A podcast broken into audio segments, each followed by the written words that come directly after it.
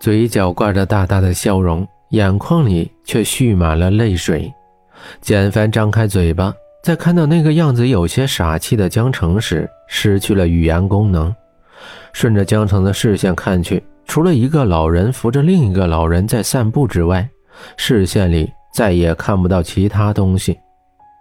浅灰色的云彩压得很低，在地上投下一片阴影，渐渐的又变得明亮。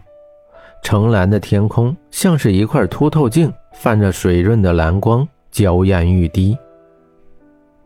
我们回家吧。江城猛地抬头，大颗大颗的眼泪簌簌落下来，只是默默地看着简凡，像是久别重逢一般。我们，他刚才说我们这句话。他不是第一次听到，但经历了这么多，他再一次说起我们，江城的心充满了感动。江城很想抱住简凡，告诉他自己现在有多开心。简凡疑惑地看着江城，不知道他的表情是什么意思。不再管他，简凡转身大步朝着前面走去。江城擦掉眼泪，扑哧一笑，跟了上去。简凡手扶着车门，将要坐进去。江城绞着衣角，咬着嘴唇，小声说：“我们可以坐公交车吗？”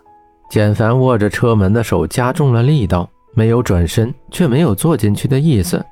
江城期盼地看着简凡的背影，心里还是忐忑不安，想着是不是要收回刚才的话。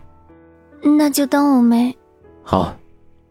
简凡吐出一个“好”字。打断了江城急促的说话声，江城不敢相信自己的耳朵，微微张着嘴巴愣在那儿。可简凡是的确关上了车门，朝自己走来，皮鞋轻扣着地面，发出踢踏的声音。江城看着简凡熟练地投了两个硬币，转身朝他伸出手。他一直在钱包里放有硬币吗？江城记得简凡是从来不坐公交车的。两个人第一次坐公交的时候，简凡很败家的投了一张一百的。那么他学会坐公交是为什么呢？江城不敢再去想，心里开始抽搐。江城深吸一口气，朝简凡伸出了手。周末的公交车格外拥挤，座位早就满了。他们隔着两三个人站在过道里，拉着手站着。江城个子不太高。站在那够着拉手已经是勉强，车猛地摇晃，江城打了个趔趄，像是摇摆钟一样向一边甩去，还好及时抓住身边的柱子，江城调整了姿势站好，车子已经朝着前面行驶，玻璃窗外面形形色色的人，只是一瞬间便消失不见，也许一辈子只是这一眼而已。郊外的路不算好。简凡的车性能比较好，倒没有什么感觉。现在坐公交像是坐在摇摆床上一般，左右来回的晃动，胃里一阵翻腾。江城捂着嘴巴，抑制自己想要吐出来的冲动。最近这种感觉越来越强烈，有时候只要闻到一些油腻的味道，就会干呕。江城含了一颗酸梅在嘴里，才好受了一些。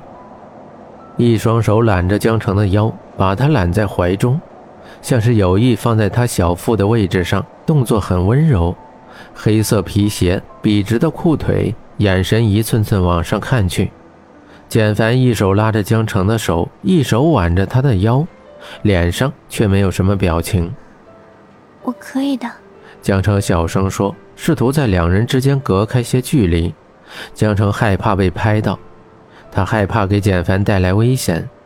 可能是每一次接触总有不好的事情发生，他真的有些怕了。很难受吗？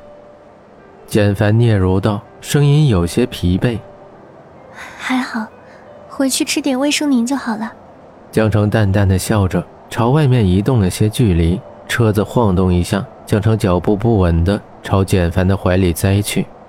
简凡一手揽住江城的胳膊，一手扶在他肚子前面。手硬生生的被挤在栏杆上，沉闷的哼了一声。简凡站得很扭曲，鞋子被踩了不少的脚印，江城却安全的被护在怀里。简凡，江城声音微颤，小声的叫着简凡的名字。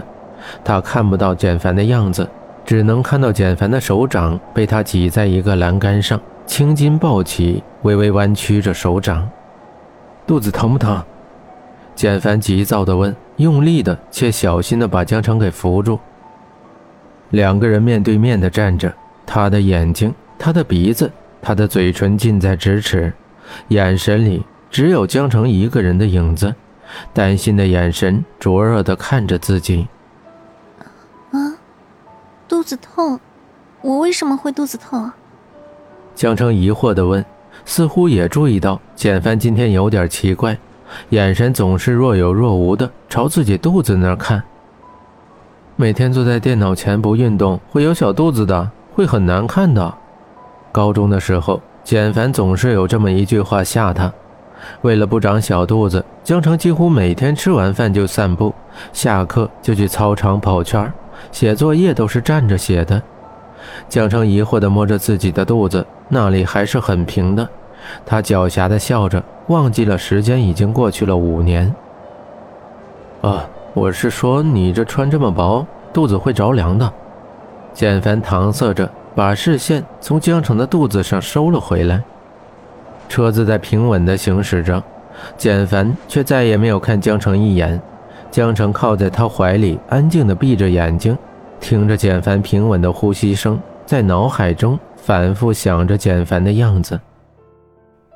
从医院回来，感觉累极了。隐约中好像看到简凡推开房间走了进来，手指轻轻地抚摸着自己的肚子，动作极其温柔。江城想要睁眼看清他，眼皮却是越来越沉，渐渐的蒙上了一层黑暗。江城，原谅我，我们以后会有很多孩子的。简凡目光忧伤的看着江城，轻轻的在他额头上吻了一下。江城嘴角微微上扬，像是做了一个美梦。